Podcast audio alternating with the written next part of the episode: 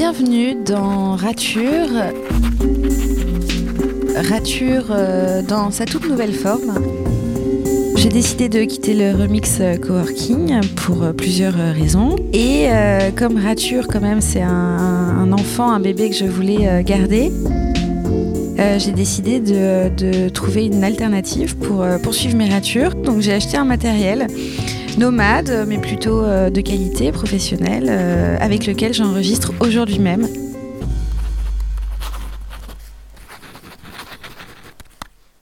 Nomade dit euh, qu'on s'extrait du monde des entrepreneurs, qu'on s'extrait du monde du remix et qu'on va aller voir à l'extérieur, au-delà des frontières du, du coworking, de l'entrepreneuriat, qu'on va rencontrer d'autres personnes des personnes qui ont été raturées, qui sont raturées, qui vont être raturées, qu'on entend ou qu'on n'entend pas assez. C'est des personnes que je vais rencontrer au, gré des hasards de la vie.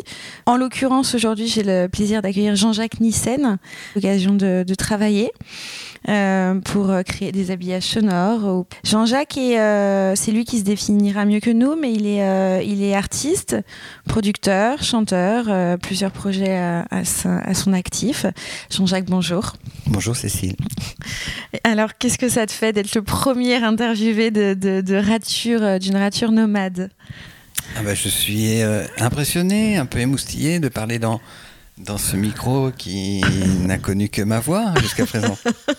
Ça, ça me fait plaisir pour lui. Oui, parce que sachez, auditrices et auditeurs, que nous avons euh, deux micros avec un, zoom et qu'on s'enregistre tranquillement dans une pièce euh, au calme. Jean-Jacques, j'ai tendance euh, à commencer toujours par la même question dans, mes ratures. Une question qui est très large, évidemment, je reconnais sa, sa largesse, mais néanmoins signifiante. Qui es-tu? Jean-Jacques Nissen, de sexe masculin a priori. Euh, j'ai euh, un peu plus de 50 ans, 54. je suis belge et j'habite à Paris depuis à peu près 30 ans. Et euh, je fais diverses choses qui, sont, qui tournent autour à la fois de la chanson, et euh, de ce qui peut euh, me permettre de raconter des histoires. Quand tu dis autour de la chanson, c'est euh, est-ce que tu peux être un peu plus bah, C'est-à-dire que je, je, suis sensible à la chanson, à la musique, hein, au sens large, je dis en chanson parce que c'est globalement ce à quoi je suis le plus sensible, c'est la, chanson en français, hein, on va dire chanson française, et quand on dit chanson française, il y a une, comme une connotation qui, selon les époques, euh, est plus ou moins péjorative. Là, il se trouve qu'elle euh, a plutôt bonne presse, la chanson française, parce que des artistes qui s'expriment en français, qui viennent à la fois de la scène urbaine et qui maintenant mettent des notes sur les genres, euh, Eddie de Préto, se réclament de la chanson française. Donc, euh, voilà, il y a comme un, un, vent qui souffle sur la chanson française parce que des artistes qui, sont, qui ont le vent euh, dans le dos euh, la réclament. Tu penses à Edith Préto, tu as d'autres euh, noms de la chanson française là qui. Préto, je dis ça simplement parce que j'en ai un, j'ai lu un article hier. Non, mais je pense à la scène francophone bah, telle qu'on l'entend pas mal dans aujourd'hui, qui à la fois, c'est-à-dire qu'il y a une, quelque chose qui est ancré euh, dans, la, dans la tradition et un mélange qui se fait avec la scène urbaine et donc avec le rap français et la musique électro aussi. Enfin, il y, a toute une, mixité qui, qui, se fait. En plus, avec quand même une, une prétention euh, littéraire aussi. Et tout ça me procure un, certain intérêt. Voilà. Et pourquoi tu, euh, à juste titre, as dit que la chanson française n'avait pas toujours bonne presse ou qu'elle est pouvait être perçu un peu péjorativement. Et c'est difficile pour moi de l'expliquer, de faire la part des choses entre ce qu'on appelle la chanson française, la variété, on, on s'est obligé de dire française aussi. Et si c'est pas en français, donc par exemple en anglais, ben on va mettre d'autres mots et on va dire la, la pop, le pop rock, le rock, voilà. J'ai euh, très sincèrement, euh, j'ai du mal à, à, les, à circonscrire l'enveloppe de ces cases. Je, ne les vois pas vraiment bien. Quoi. Je les perçois plus ou moins, mais pas en termes musicaux. C'est plus en termes d'image souvent. Et euh, euh, essayer de comprendre comment un titre tel qu'il existe en anglais, il serait dans une case, mais en français, il serait dans une autre case. C'est pas simple pour moi. Et dans une autre langue, il serait encore dans une autre case qui serait euh, musique du monde, ou je sais pas. C'est sans esprit critique de ma part, c'est simplement que je ne les perçois pas vraiment, ces, ces limites-là.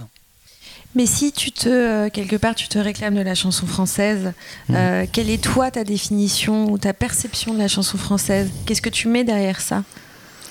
Eh ben, C'est de la chanson en français.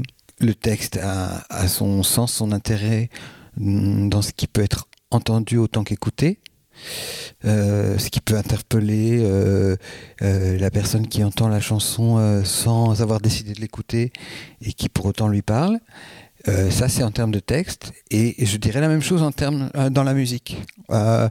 C'est-à-dire dans le côté aussi bien dans dans la facture elle-même, c'est-à-dire dans la démarche de l'affaire. Et là, je, presque ce que je trouve qui est intéressant pour moi, dans cette démarche, c'est le côté un tout petit peu euh, punk, c'est-à-dire euh, euh, dans la démarche de faire une chanson, ça ne demande pas a priori d'énormes initiations. Je veux dire qu'on peut faire une chanson si on connaît deux accords à la guitare, même si on n'en connaît qu'un, et la chanson elle peut être très, très bien. Enfin, donc cette, cette démarche de du do-it-yourself, pour moi, c'est ça. Il y a un côté un peu artisanal, mais qui existe dans, différentes euh, disciplines aussi. Je vois bien au cinéma maintenant, euh, euh, maintenant que les moyens sont démocratisés, on voit des choses qui sont faites, qui sont vraiment dignes d'intérêt et qui sont faites avec un téléphone et sans beaucoup, beaucoup de d'initiation théorique ou académique. Voilà, il y a quelque chose de relativement anti-académique, ou en tout cas ça peut être académique ou pas, mais ce que je trouve euh, qui est peut-être particulier à la chanson ou aux arts populaires, tout ça, c'est qu'ils comportent eux-mêmes leur code. C'est-à-dire euh, euh, la manière de les décoder, les codes sont dans l'œuvre elle-même. C'est-à-dire qu'on va entendre une chanson, il va y avoir quelque chose de l'ordre de la d'une accroche, d'une prégnance, de quelque chose qui va nous, nous attirer l'oreille, qui va peut-être nous amener à, une espèce de de prédiction de ce qui va se passer parce que il y a une rime, parce qu'il y a quelque chose qui se répète, parce que et euh, l'auditeur est en connexion avec euh, l'auteur, le compositeur, juste par ce petit jeu, un petit jeu. Donc ce n'est pas forcément euh, savant, c'est pas que de la musique savante, c'est de la musique d'une connexion relativement intime ou ludique, quoi. J'ai pas besoin d'avoir pris des cours pour écouter, apprécier une chanson. Et ce qui est magique, c'est qu'il n'y a pas besoin non plus de ça pour en faire. Parce que tu donnes quand même euh, des cours aussi de, de chant, de. Euh, mais oui, c'est complètement contradictoire. Parce que donc tu, aimes décrypter la musique et la comprendre et comprendre pourquoi elle marche et comprendre ce qui la constitue aussi. C'est ça. Oui. Euh, alors, bah, je suis dépassé un peu par par mes mots et par par ma démarche. Et ben, il se trouve que avant de faire une chanson, je n'avais jamais faite et je ne savais pas comment on faisait. Et j'ai fait une chanson qui valait ce qu'elle valait. Hein. Et puis j'en ai fait une deuxième, une troisième, mais avec une espèce d'intuition de me dire. Alors évidemment avec des canevas de choses qu'on connaît déjà un petit peu d'ailleurs, tout ça. Mais euh, avec cette intuition de me dire là, j'ai l'impression que euh, euh, que ce que je dis va être entendu, ce que je dis va être compris. Mais c'est la même chose que ce qui peut se passer quand on écrit, où on a l'impression de trouver une phrase qui, qui vibre en elle-même, quoi, euh, qui, qui, a un sens, qui a peut-être une punchline ou j'en sais rien. La chanson, il y a un peu de ça. Et on y va à l'instinct, on cherche et, ça, ça fonctionne. Toujours est-il qu'à un moment on m'a dit, mais est-ce que tu pourrais euh, tenir un atelier d'écriture de chansons et donner des cours. En gros, voilà. Donc théoriser quelque part les techniques qui marchent dans l'écriture. Euh, oui, c'est ça. Et donc j'étais très, j'ai dit oui parce que euh, parce que j'avais besoin de dire oui. Et puis j'étais un petit peu euh, confronté au à, à, un vide, c'est-à-dire que je ne savais pas moi-même comment je faisais, et j'ai dû me poser la question. Donc j'ai écouté, euh, et j'ai essayé de conscientiser ce que je percevais de manière peut-être intuitive, et, qui, euh, et puis que j'ai retrouvé des choses que j'ai comprises un peu, puis que j'ai retrouvé peut-être dans dans quelques manuels, enfin des, des, livres ou des, des essais, euh, et comme des constantes et qui euh, euh, qui sont pas euh, des calibres de chansons, mais en tout cas, je suis parti de l'idée, je sais pas comment on fait. je pars du postulat qu'il n'y a pas de règles, mais quand même un peu je les cherche les, règles. Donc je sais que c'est un peu contradictoire et j'essaie d'aborder cette manière, cette manière-là avec les, les gens, les, les stagiaires qui font les ateliers avec moi on essaie de, même ceux qui choisissent euh, peut-être des chansons qui les ont accrochés, euh, ou pas, ou des chansons parfois que, qui n'aiment pas, mais, mais quand même ils écoutent jusqu'au bout. Et comment ça se fait, pourquoi, tout ça.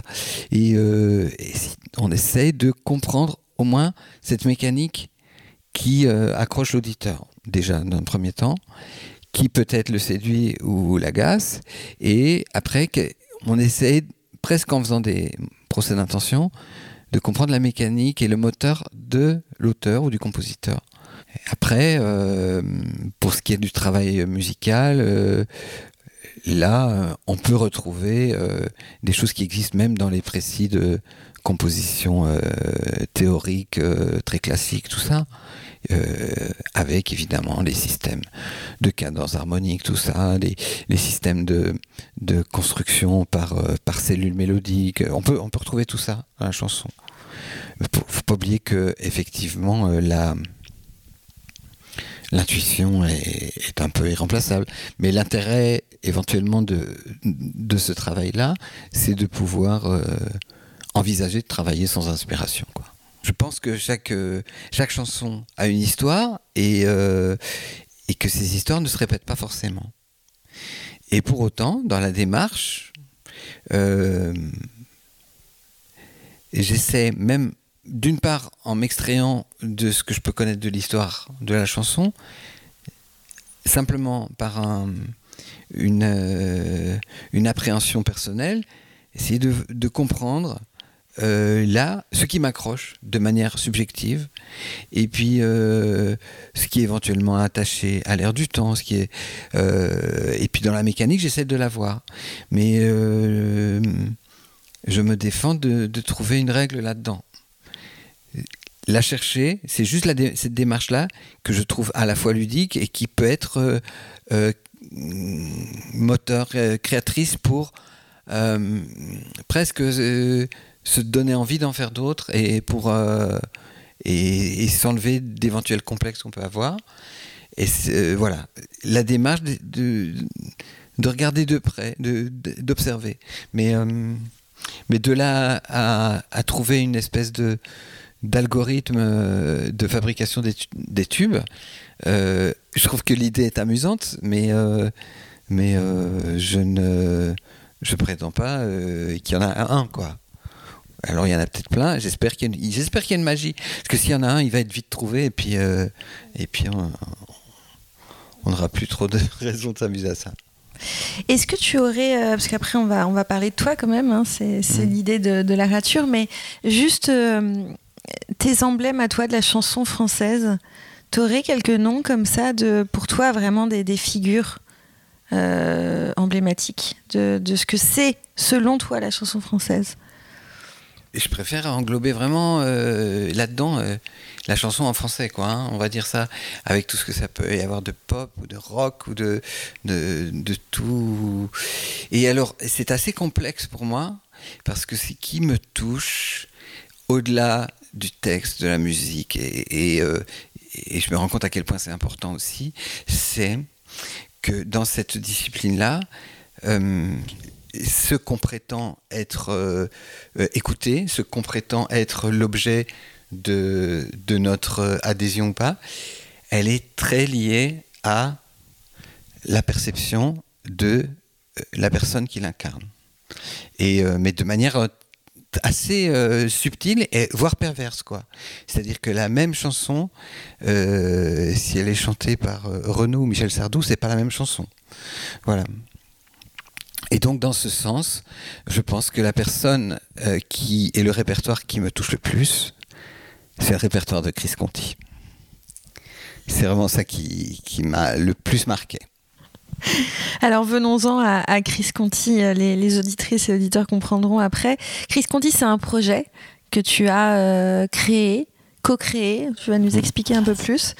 Un personnage, euh, un artiste belge, fictif ou pas, mais disons-nous plus sur ce premier grand, grand projet. Enfin, je ne sais pas comment tu l'appellerais, grande production que tu as créée. Bah, Chris Conti, j'ai vraiment, pour moi, c'était vraiment important à un moment de ma vie de lui rendre hommage et de le, faire euh, revivre et exister auprès de tous, quoi. Parce que euh, j'avais vraiment l'impression, en étant euh, un peu immigré ici, hein, en France, quand j'y faisais référence, d'être le seul à y faire référence.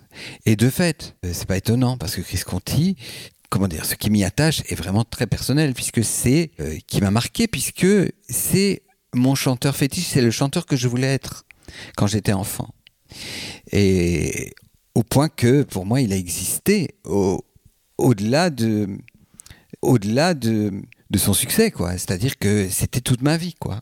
Je dirais même au point que maintenant, quand on regarde les archives, on voit maintenant, parce qu'on ne les trouvait pas, hein, on ne trouvait aucune, euh, pratiquement, quoi, aucune. Euh, euh, archives sonores ou, ou, d'images de films, tout ça sur Chris Conti. Maintenant, on les voit. Mais grâce au travail qu'on a euh, de, toute l'équipe qui a travaillé sur sa réhabilitation, quoi, dont Benoît Fing qui a, réalisé le, documentaire Que reste-t-il de Chris Conti, et puis tout, tout, le travail qu'on a fait pour les 25 ans de sa disparition, on ne trouvait rien. Maintenant, on trouve tout. Et quand on voit ces images, euh, de, Chris Conti hein, aux différentes époques euh, où il a chanté. Et puis les gens, ils me voient chanter et ils me disent, mais c'est incroyable euh, l'effet de, de mimétisme, quoi. On dirait que c'est toi, ils me disent. Mais c'est pas étonnant, quoi. Parce qu'effectivement, c'est toute ma vie. Moi, j'ai écouté que ça quand j'étais enfant. J'étais, je l'ai vu à Ostende en 1976, quoi. Je, je l'imitais devant ma glace, dans ma brosse à dents, je chantais dans ma brosse à dents comme ça. Je me suis accaparé de toutes ces mimiques, tout ça. Euh, il est ce que je voudrais être. Chris Conti, c'est un peu une figure, euh, euh, je dirais, un peu pop rock, euh, euh, qui a eu des périodes euh, difficiles, peut-être des phases un peu de dépression, des ah bah chansons sombres, moins sombres. On peut dire ça, et puis de dépression au point que il est première tentative de 79. Et puis, quand même, il a pris le métro à Berlin en 80. On ne l'a plus jamais revu. Il y a un mystère qui plane sur euh, cette figure. Euh. il y a Nicolas Sirkis qui témoigne, qui était très influencé par Chris Conti, même si bizarrement il, ne l'aimait pas trop. Mais, mais euh, ce qu'il dit, et c'est une analyse assez pertinente, il dit que il, se demande si on aurait pu le considérer comme un, Bowie belge, quoi. Alors c'est drôle, mais il dit que son paradoxe, c'est que il voulait faire du rock, mais il était en Belgique et en France où on faisait de la variété. Et donc il a fait de la variété. Mais comme, comme beaucoup d'artistes de, cette époque, hein, parce qu'on peut voir euh, même des artistes qui sont iconiques aujourd'hui, euh, mais qui sont d'ailleurs de sa génération, hein, euh, Christophe, Paul Naref, tout ça. S'ils étaient anglo-saxons, on se poserait pas la question, on les mettrait dans les, dans les cases pop, rock, glam, tout ça. Mais en français, c'est de la variété. Voilà. Où est-ce qu'on peut retrouver le, documentaire de Que nous reste-t-il de Chris Conti pour euh, les auditrices ou auditeurs qui seraient intrigués par ce personnage euh, ah. euh, fantasmé de Jean-Jacques Nissen Eh bien, je ne sais pas, il faudrait secouer le, le cocotier des producteurs, euh, donc de Studio Canal, de Madré Film, euh, pour que peut-être ce film soit, soit euh, sur YouTube. je sais que ce film, il y a un accès privé que j'ai, mais je suis pas censé le donner. Il n'y a pas au moins une peut-être une une bande originale ou une bande annonce ou... Si, des bandes annonces, vous, vous avez trouvé ça partout sur le net. Donc vous, bah, vous tapez Chris Conti avec Y et vous aurez accès, enfin, en tout cas, à des bribes de, de sa de sa vie, enfin comme n'importe quel chanteur ou chanteuse, et ce qui est justice. Parce que ça, donc avant 2006, pratiquement, euh, c'était difficile de trouver. Vraiment, il y avait, moi j'avais quelques exemplaires de, de ces vinyles, mais parce que quand même sa carrière est un peu maudite, quoi, puisque le premier album, euh, Fleur tu demeures, il a été pilonné après trois mois après sa sortie. Euh, mais c'est pas par hasard, hein, c'est c'est compréhensible de la part de son producteur. Mais, enfin, je, peux vous expliquer, mais c'est peut-être pas le moment. Mais c'est compréhensible parce que Conti était quand même un artiste très controversé et qui a fait des choses dans sa vie qui étaient quand même euh, difficiles à, à, assimiler. Euh, pour ses proches. Quoi. Chris Conti me fait penser à des artistes comme euh, Tiefen mmh. qui ont existé pour le coup, mais qui ont été voilà, quand il y a eu des carrières un peu étranges où il y a eu euh, des phases de succès, mmh. en tout cas une reconnaissance euh, critique. Euh, j'ai aussi un autre nom, Gérard Man... Gérard Mancé. Gérard Mancé, mmh. merci. Voilà, Chris Conti me fait vraiment penser à ce genre d'artiste un peu maudit, un peu de l'ombre, et pourtant qu'on collaborait avec les plus grands. C'est ça. Mais Chris Conti, c'est peut-être même encore un petit peu plus compliqué que ça. Ça, je l'ai appris avec euh, les témoignages des gens qui, l'ont côtoyé, c'est que il était considéré, à tort ou à raison, moi j'ai envie de dire à raison, comme en avance sur son temps. Et un peu naïf, c'est-à-dire qu'il montrait les choses qu'il faisait, et puis, euh, ça c'est Dominique Blanc-Francard qui explique ça dans le documentaire. Tu peux juste nous dire qui est Dominique, Dominique Blanc-Francard C'est un réalisateur euh, c'est un grand réalisateur qui a euh, audio, hein, de, donc de disques. C'est un ingénieur du son euh, fameux qui a travaillé oh, avec qui, c'est difficile à dire, mais tellement de gens, avec Gainsbourg, avec Rita Mitsuko, avec Stéphane Echer, avec Aznavour. C'est lui qui a réalisé ce tube qui s'appelle Pop Music du groupe M dans les années 80, je ne sais pas si vous vous souvenez. Il a travaillé au, studio d'Hérouville, euh, il a... Euh, enfin, c'est vraiment un, ingénieur du son euh, incroyable. Hein. J'ai eu l'occasion aussi de travailler avec lui. Et ce qu'il me disait sur Chris Conti, c'est que qu'il n'est pas étonné qu'il y ait eu une espèce comme ça d'omerta, de, de, blackout sur lui, parce que ce qu'il avait compris, c'est que Chris Conti montrait ses projets, ses maquettes? Il allait euh, euh, dans les maisons de disques, il, il, montrait de manière assez naïve tout ça. Et souvent, on lui disait non. Euh, pourquoi Je ne sais pas. Peut-être que son entourage, peut-être qu'il n'était pas tout à fait présentable, je ne sais pas. Et deux mois après, on entendait quelque chose à la radio qui ressemblait étrangement à ce qu'il avait fait, quoi. Et donc, il était un peu en avance sur son temps. Donc, et puis il y avait des, gens plus ou moins bien intentionnés qui avaient ce flair et qui, qui percevaient euh, cette, ce génie qu'il avait. Au point que.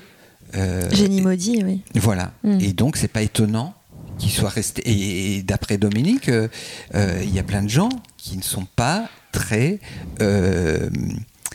comment dire Qui ne sont pas très pressés que, que tout ça soit dévoilé, quoi.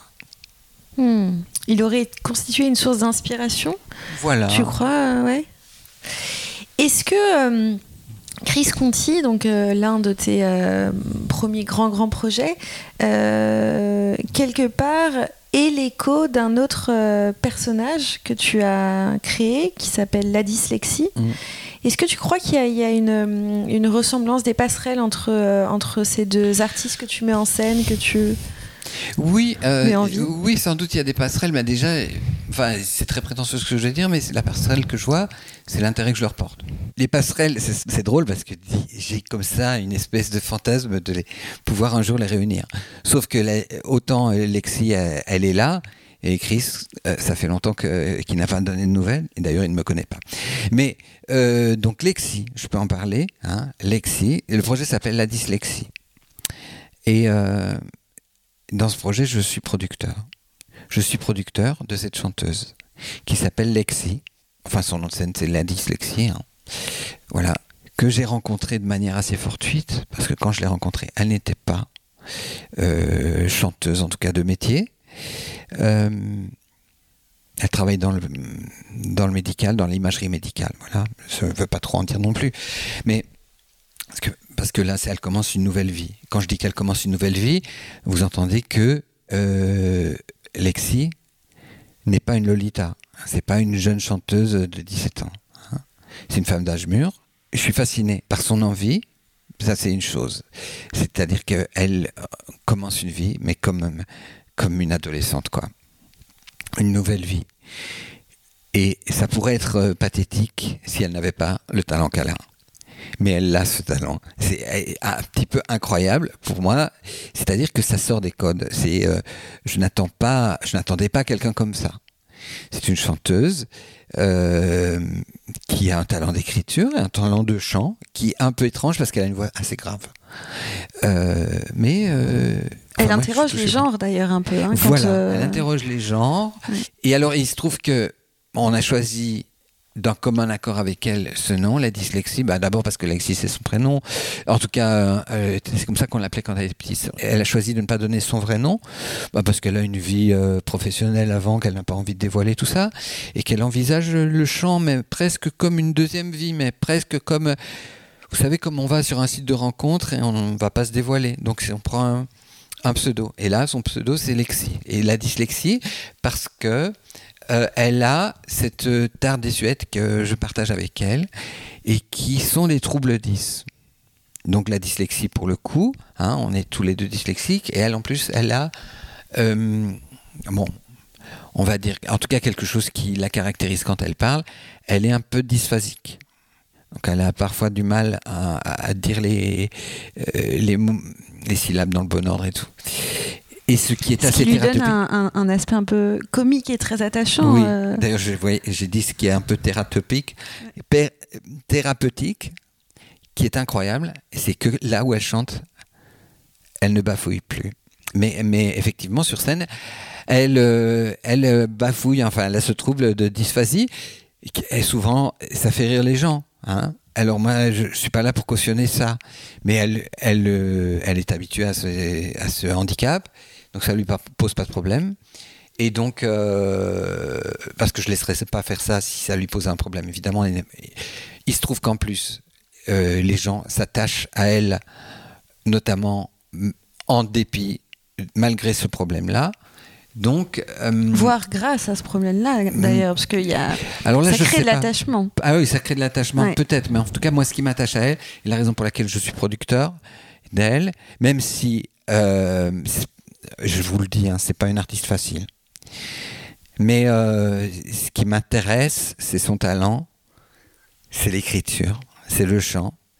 Et euh, bah, pour ce qui concerne la musique, euh, moi je change de casquette et je, suis le compositeur aussi. Ah, tu composes aussi je compose pour elle. tu écris, qui écrit. tu écris la musique. C'est elle qui écrit les textes. et moi je compose pour elle. Les chansons. Euh, moi, j'ai découvert les dyslexies euh, chez Madame Arthur, oui. donc, euh, dans le 18e. Elle a eu un franc succès d'ailleurs. c'était sa première fois. C'était en 2018 Oui. C'est ça Et il y a eu d'autres scènes après, si je me trompe pas Alors, il y, a eu, y a eu deux autres scènes. Il y en a eu une autre à Pantin euh, qui était un tout petit peu, mais c'est ma faute, hein, c'était, euh, je l'ai pas bien organisé, donc elle a été un petit peu euh, désappointée par rapport au public, au peu de public qu'il y avait pour cette scène. Et puis on avait prévu une tournée, et là, elle n'a pas pu se faire cette tournée parce que personnellement j'ai eu un accident qui m'a immobilisé pendant presque presque un an. Et euh, voilà Alexis euh, a quand même besoin de, quelqu'un pour la soutenir quoi. Toute seule elle, ne l'aurait pas fait. Même si euh, sur scène elle est seule hein. Et c'est vraiment le sens de son projet, c'est de trouver l'autonomie au moins artistique. Elle est seule, mais elle a des supports, euh, notamment un support euh, vidéo. Oui, elle a un support vidéo. Euh, voilà. Tu, tu, tu, as vraiment introduit ça, mais aussi dans Chris Conti, il y avait beaucoup de vidéos. enfin, tu, tu, aimes bien ah mêler quand même les genres. Ah oui, oui. D'ailleurs, elle est même, je dirais presque quelque part un peu comédienne aussi. Elle est chanteuse, comédienne, et il y a un aspect euh, mm. vidéo aussi dans, dans, dans, le spectacle que tu proposes. Absolument, oui, oui, oui. oui. Et de la vidéo, oui, avec des contrepoints vidéo. Et puis moi, quand je peux pas être là en, en concert, c'est vrai que chez Madame Arthur, euh, j'étais pris à l'extérieur, je pouvais pas être là. Mais j'étais présent en vidéo. Et je la soutiens en vidéo et, je la présente en vidéo, euh, même si moi personnellement, en chair et en os, euh, de fait, euh, c'était difficile pour moi d'être là. Et puis surtout, je tiens à lui laisser l'autonomie et ne pas la, la cornaquer, comme on dit, dans, voilà. Mais tu vois, Chris Conti, pour moi, mais peut-être que je me trompe, c'est une, une, figure de la chanson en français, pour reprendre tes termes. Mmh. Et Lexi, je la vois plus comme euh, une, euh, une, femme de théâtre. Oui. Elle a quelque chose de très théâtral, quelque chose d'un peu exacerbé, enfin comme si elle, cherchait à, jouer quelque chose qu'elle n'a jamais pu jouer mais qu'elle peut enfin libérer sur scène. Oui, c'est ça. C'est pour ça. Je ne sais pas si le mot jouer est réel est, le bon mot, parce que effectivement, je l'ai jamais senti autant à sa place que sur scène. Et là, j'ai l'impression qu'elle est elle, et donc elle ne joue pas. Évidemment, elle se raconte, elle raconte sa vie, euh, elle chante les chansons qu'elle a écrites et qui sont elle, quoi. Et donc, euh, elle, euh, elle me paraît être complètement à sa place. Elle chante, elle parle, effectivement, et elle, évidemment, elle joue avec le public. Donc, dans ce sens-là, oui, c'est une personne de, de scène, en tout cas. Mm. Oui. C'est une personne de scène, oui. Et d'ailleurs, euh, alors, on, on, ne peut pas entendre encore ces euh, morceaux, mais il y en a un euh, qui euh, va peut-être un jour euh, émerger plus que d'autres et qui s'appelle La Radio, qui a été d'ailleurs enregistré par Dominique Blanc-Fancar. je l'ai réalisé, le titre, mais c'est Dominique Blanc-Fancar qui l'a mixé, oui. Voilà. Est-ce que tu nous autoriseras à passer un extrait? Oui, tu peux passer. Euh, ouais, parce que je trouve qu'elle est, elle est très réussie. Puis en plus, ça fait écho à son métier qui est donc d'être, euh, sans oui, trop en dévoiler, euh, radiologue. Ouais. C'est étrange parce que euh, pour autant, la chanson ne parle pas d'imagerie médicale, mais effectivement, on peut entendre, mais vraiment comme dans un écho psychanalytique lacanien, qu'elle parle de radio et qu'elle est radiologue. Oui, c'est étrange. Ne crois pas que je m'ennuie, que je regrette que t'es parti pour m'obliger ce qu'il me faut j'ai la radio. Le matin, un bol de silence, et s'il arrive que j'en ai trop, ça n'a pas beaucoup d'importance. J'ai la radio. J'ai les blabla, j'ai les débats, j'ai les infos, la météo, et quand je pense, quand je dors, je mets moins fort. J'écoute les publicités, puis comme ça, les mensonges que tu me disais ne me mentent pas.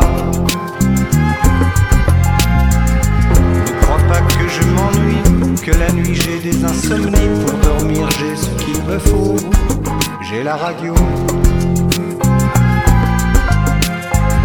Si par hasard il y a des chansons, je zappe, je change de station, puis comme ça, je n'entends pas parler de toi.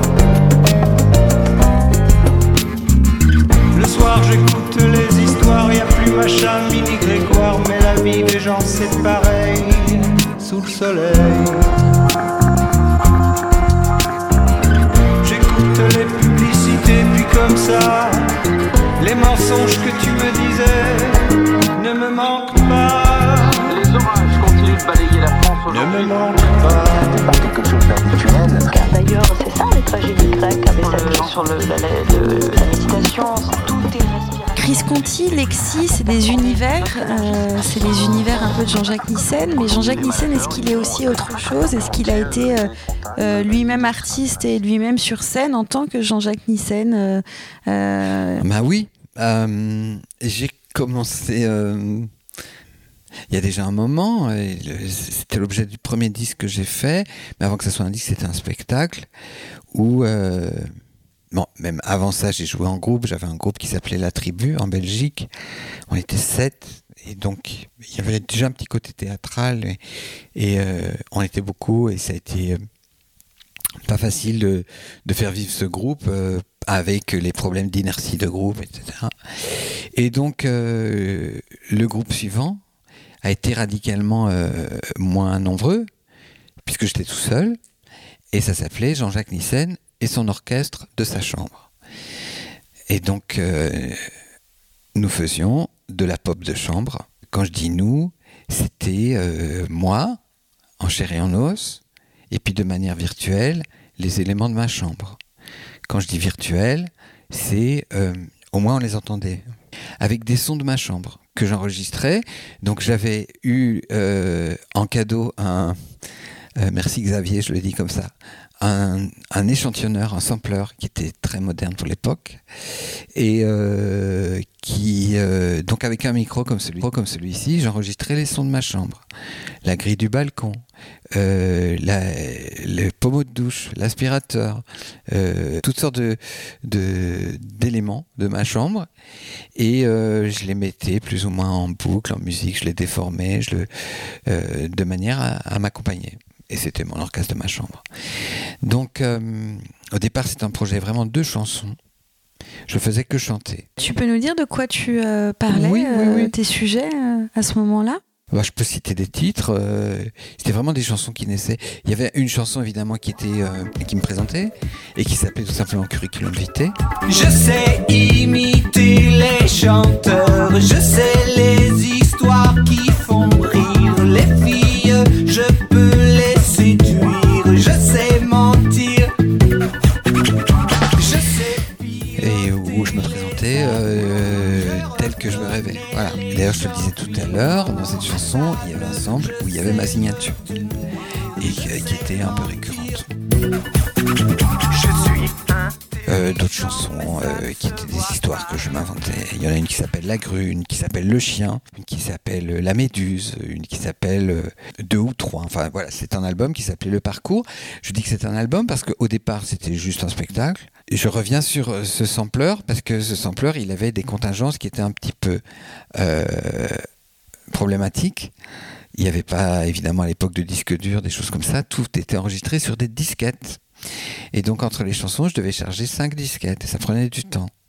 Et donc au départ, le spectacle était que chanter, je ne parlais pas, mais comme il fallait que je load, que je charge des disquettes, qu'il fallait du temps, j'ai appris à parler. Et au fur et à mesure des spectacles, l'intérêt s'est porté davantage encore sur ce que je disais que sur les chansons. Et ce que je disais était là pour euh, porter les chansons d'après. Et euh, c'était euh, assez... finalement, ça, ça prenait de plus en plus d'importance et c'était assez euh, efficace par rapport aux chansons, quoi. Et j'ai fait euh, d'abord des concerts dans des petits endroits. C'était aussi bien des, des cafés euh, parisiens. euh, je me souviens du Wait and See, du Horse's Mouse. C'est des trucs qui n'existent plus maintenant. Et d'autres. des, des- la liberté, des endroits assez alternatifs. Et puis j'ai eu une. Comme ça s'appelait mon orchestre de ma chambre, euh, il y avait, j'ai eu un, un coup de téléphone des bureaux de Thierry Ardisson qui me disait ben tiens nous on fait une émission ça s'appelle Paris dernière et nous allons enregistrer euh, euh, les événements qui se passent dans Paris. Et La nuit. la nuit. Et donc vous avez un concert on aimerait bien venir voir votre concert.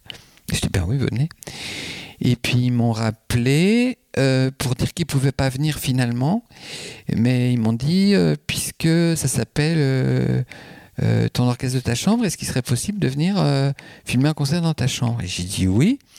À l'époque, j'habitais au cinquième étage à Belleville, d'un immeuble sans ascenseur.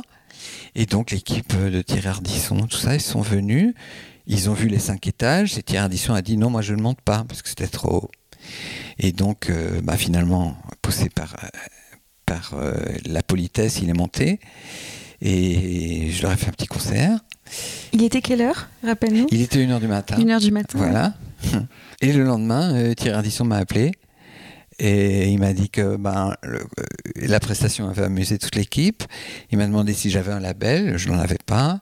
Et il m'a proposé de ne pas chercher de label parce qu'il il avait envie de me produire. Et donc, euh, je n'ai pas cherché plus loin. Et donc, euh, on a fait euh, un premier single Qui s'appelle? Qui s'appelait Curriculum Vitae, mixé par Dominique Blanc-Francard, donc c'est une vieille histoire. donc distribué, Odéon, tout ça. Et puis il y a eu un, un concours, euh, le Club Dial, euh, sur lequel j'étais inscrit. C'était un concours pour les gens qui avaient fait un album. J'avais pas fait d'album, mais j'ai dû être pistonné. Je ne vais pas en dire plus. Et puis j'ai gagné ce concours-là. Et donc l'album, été un peu obligé de le faire. Et donc euh, j'ai fait un premier album qui s'appelait Le Parcours. Donc chez Hardy Song, le label Hardy Song. Ça, c'était ma première euh, euh, premier disque. Quoi. Il y en a eu d'autres? Des disques après? Signé Jean-Jacques Nissen, ouais. Non, non. Alors, il y a eu des spectacles, euh, notamment un spectacle qui s'appelle Rappel, où on a, euh, j'ai écrit euh, un spectacle avec un, un artiste que j'apprécie beaucoup, qui s'appelle Pascal Boisis, du groupe Mendelssohn, avec lequel on a écrit le spectacle et, et pas mal de chansons qu'on a co-signées. Et on a joué ce spectacle, mais pas beaucoup. Et les chansons, elles existent dans mon disque dur. et euh, je ne désespère pas un jour de trouver euh, l'énergie et la euh, l'enthousiasme. L'enthousiasme, je l'ai. Ce qui me manque, c'est euh, la naïveté de penser que ça intéresse quelqu'un euh, et de sortir ces chansons parce que en fait, je les, je les aime beaucoup. C'est toi qui chantes? Et c'est moi qui chante, oui. Alors, euh, pour être tout à fait euh, transparent, je ne sais pas si je vais les sortir en tant que moi qui chante, mais euh, je voudrais les, proposer à Alexis. Et si elle a envie de les chanter, et je crois que Pascal, il n'y serait pas contre, dans ce cas-là, elle pourrait vraiment exister. Et puis moi, ça me permettrait aussi de me dégager de cette espèce de- d'aquabonisme euh, en tant que chanteur. Mm. C'est-à-dire que j'ai du mal à, à voir euh, qui ça peut intéresser. En revanche, je pense que tout le monde va s'intéresser à Alexis, quoi. Et là, et puis là, j'ai pas, j'ai pas de peine à, à la défendre parce que je sais, je, je, ben, je la trouve magnifique, quoi, déjà. Je trouve que c'est une personne formidable. Et, euh, et puis, je vois son talent, quoi. Et j'ai pas, j'ai pas peur de le défendre. Est-ce que tu dirais, parce que le- la thématique de, de, cette, euh, de cette émission, c'est la rature, est-ce que tu dirais que tu as raturé un peu ton côté euh, chanteur pour aller plus vers celui de producteur, producteur d'artistes Oui, euh, c'est-à-dire, je me sens moi-même un peu raturé. Et c'est peut-être à la fois ce qui m'a emmené vers ces projets. Euh, je ne suis pas la personne que je me regarde dans la glace, bah, comme plein, de gens. Hein. Je ne suis pas dessiné comme à l'intérieur, quoi. Je demande pas d'être plus beau hein, que ce que je suis, mais, mais euh, la personne en moi, elle, euh, elle est différente de ce que je vois dans la glace. Voilà. C'est pour ça que moi, en tant que chanteur, je ne. Je m'aime bien un petit peu, mais, mais pas suffisamment pour, que, pour penser que les gens vont s'intéresser à moi. Et en revanche, euh, je comprends pourquoi ils s'intéressent à plein de gens. Et il se trouve que. Donc, moi, j'ai envie de me, me, me battre pour des gens au- auxquels d'autres personnes vont s'intéresser et surtout qui m'intéressent moi. Et les deux personnes qui m'ont intéressé jusqu'à présent, principalement, c'est d'une part Chris Conti, et je m'y retrouve beaucoup. Je, je retrouve plein de choses de moi en lui. Et puis il y a les- la dyslexie, et que j'aime, et que je, me re- et je retrouve plein de choses d'elle en moi. Mm. Donc voilà. Et ça, il y a une chance que ça me, me comble et que, euh, euh, je considère, que je puisse considérer les petites ratures comme étant juste des, des essais, des ratures. Des ratures pour aller vers ce que tu crées aujourd'hui ouais. Est-ce que tu produis euh, Est-ce que, est que tu. Voilà. Et ce que je suis en fait? Que je suis qui est, qui est double, parce que je suis à la fois, euh, euh, je suis à la fois spectateur et à la fois, euh, oui, à la fois émetteur et récepteur. Et là, ça me permet de, de être à la fois le faire valoir de, de cette euh, icône qui aujourd'hui est, est Lexi, de celle qui était euh, Chris Conti, qui possiblement est encore une, est encore une icône de toute façon. C'est ça aussi l'intérêt des icônes, c'est qu'elles sont Mm. un peu Immortelles, ouais. immortelles, oui. Voilà. Je dis pas qu'il est mort, hein. j'espère que non, mais Est-ce que tu aurais d'autres ratures en tête euh, qui ont été nécessaires dans ton parcours de vie, qui ont été douloureuses ou pas, ou en général c'est un peu douloureux une rature, et qui expliquent ce que tu es aujourd'hui Oui. Euh, mais je, dois juste mettre une caution dans ce que je vais dire parce que c'est comme euh, à la fois une intuition ou un petit euh, un chemin de pensée qui qui est presque euh, lié à une espèce de en tout cas d'une espèce d'analyse personnelle. Donc j'y mets de la caution je me dis peut-être que c'est ça mais peut-être pas. Mais de fait j'ai eu des des accidents de parcours mais réels accidents quoi. Euh, à 17 ans j'ai eu un accident de moto qui m'a bousillé le, le genou gauche et donc, euh, je peux le considérer juste comme un accident. Ah oui, c'est un accident. Mais euh, il y a peut-être euh, il y a des petites intuitions, des petits signes après coup qui me font dire que peut-être cet accident a pu être comme un, comme soit un déraillement, soit une remise sur les rails de quelque chose. en tout cas, ça a orienté ma vie. Et euh, toujours est-il que cet accident, qui était très, enfin handicapant quand même euh, physiquement, je ne l'ai jamais vécu comme étant euh, un, échec, ni avec des regrets, en me disant oh j'aurais pas dû faire ceci, ça ne me serait pas arrivé. Donc j'ai accepté comme étant un parcours de vie qui peut-être, possiblement, me donnait l'occasion de prendre des chemins que j'aurais pas pris autrement. Et puis je vous ai parlé tout à l'heure d'un accident que j'ai eu il y a un peu plus d'un an. Et, Au genou aussi Au genou, le même, euh, le même genou. Et un accident aussi bête, euh, une glissade sur du verglas, et qui m'a immobilisé pendant un moment. Et euh, j'ai eu ce même euh, euh, sentiment de, de fatalité et de ne pas regretter ce qui s'est passé et de peut-être euh, me dire que c'était une manière de, de prendre un chemin. Voilà. Mais douloureuse, hein, et, et pas facile, mais. euh, donc, par exemple, voilà, ça, on peut dire que ce sont des. Des ratures accidentelles, Voilà, mais des- nécessaires, ouais. euh, Oui, alors c'est ça, la rature. Est-ce qu'une rature, elle est, elle est choisie? C'est ça. Ou accidentelle, ouais. Donc Ouais, c'est en ça que je vois que c'est bien une rature. ouais. Quand on, quand on rature, on, on le fait pas exprès. Euh, ou alors c'est qu'on a barré un truc. Mais là, euh, on- je l'ai pas fait exprès, mais, mais peut-être un peu exprès. C'est-à-dire peut-être qu'inconsciemment, il y a quelque chose qui m'a amené à ça. Je- C'est intéressant que tu dises que, que tu associes tes ratures à des accidents. Pour le- ça ça m'était pas encore arrivé là dans, dans toutes les Ah. ratures que qu'on les associe à ça. Donc c'était plus des ratures euh, métaphoriques, tu vois, des, des, des, euh, des chemins qui ont été empruntés euh, professionnellement, qui n'ont pas été les bons. Et Mm. c'est intéressant que tu associes ça, ouais, à, des réels accidents qui ont dû avoir un impact important dans, dans ton parcours de vie, ouais. Ton chemin de vie, ça réoriente le chemin. Voilà. Parce que c'est le genou, c'est la marche, c'est Oui. quelque part c'est directionnel. Oui, c'est ça. Il nous reste 10 minutes, Jean-Jacques, et j'aimerais aborder un, un dernier point avec toi. C'est les collaborations que tu as faites. Accompagner euh, des artistes femmes. Alors peut-être que je me trompe, mais euh, en tout cas, je- j'en connais deux euh, à ton actif, dont une, Clarica, que tu as longuement accompagnée sur les compositions. Oui, sur les compositions, parfois sur les textes, et parfois sur la réalisation. Et beaucoup sur la composition, oui. C'est une euh, collaboration de longue date. qui a- qui a Ah bah oui, carrément de longue date. Puisqu'on s'est connus euh, dans une école de musique et, euh, et qu'on a très très vite, en même temps qu'on se connaissait, on a fait des chansons pratiquement en même temps. Et on a fait des chansons, et puis on a fait un parcours de vie, on a fait des enfants, on a, on- voilà, on a fait pas mal de choses ensemble. Et euh, il y a eu cette espèce de... On peut considérer ça comme étant... euh, Je le vois quand même comme ça, un peu comme une grâce, quoi. C'est-à-dire, euh, quand on trouve... euh, euh, quand- on se pose pas de questions, et la, vie, elle, prend sa place, ses marques, et on... Et on on se connecte et on arrive à, créer des choses. Pour le coup, les chansons qu'on a écrites, principalement, c'était pour son projet à elle. Et son projet, il a grandi comme ça. Alors peut-être pas toujours aussi vite que ce qu'elle aurait voulu, mais enfin on a fait comme ça.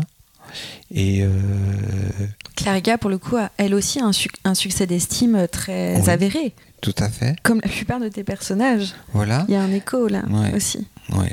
Après, la vie a, a évolué, et pour autant, euh, la collaboration artistique existe toujours. Euh, plus comme c'était à ce moment-là, mais pour le dernier album, par exemple, j'ai écrit deux chansons pour elle.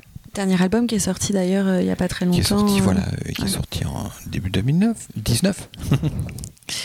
Euh, Est-ce que c'est quelque chose dans, dans, dans lequel tu es à l'aise, ce rôle d'accompagnant? Alors, bon, le mot est, est très mal choisi, on dirait que c'est un, un- un peu euh, de la santé, mais en tout cas de, de, de, de coach, de, de personnes qui accompagnent pour euh, faire des habillages sonores ou des compositions, ou en tout cas, tu, tu, tu, tu permets à certaines carrières de s'envoler.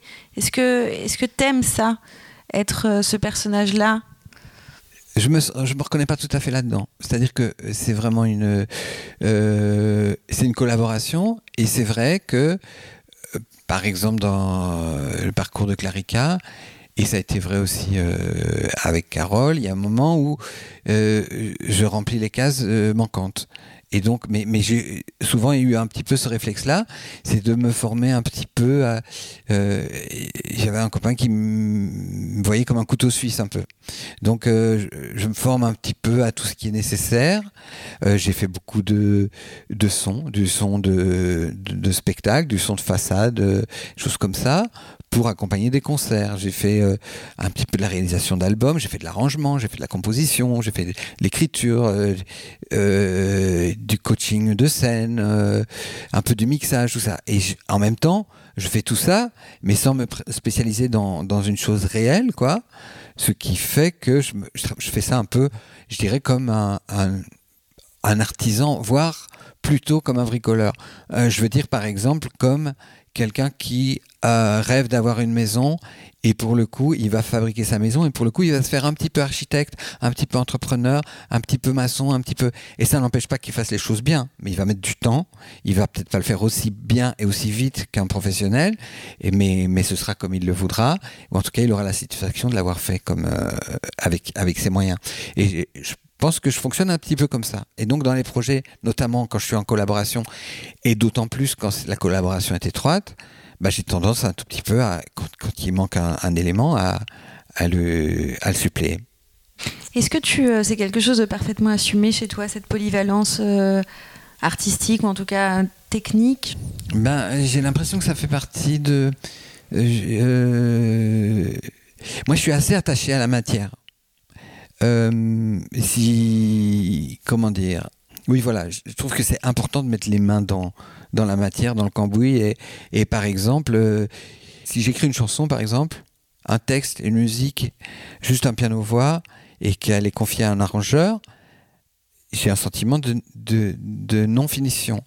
Et dans le meilleur des cas, l'arrangeur, il va me surprendre, et ça va être bien, mais il y a quand même un risque euh, qui dépasse les 50%, que j'ai une frustration. Même si ce qu'il a fait est très bien, mais peut-être c'est simplement que la projection que je fais du résultat fini, euh, elle est avortée. Peut-être pour aller vers quelque chose qui sera mieux. Mais euh, donc c'est la raison pour laquelle, même si je ne suis pas euh, un arrangeur aussi aguerri que, que des arrangeurs professionnels, j'aime aller au bout des, des projets, à peu près au bout. quoi. Aller au bout en tout cas de ce que tu sais faire. Voilà. Quitte après à les confier à des experts, mais en tout cas tu seras allé au bout de...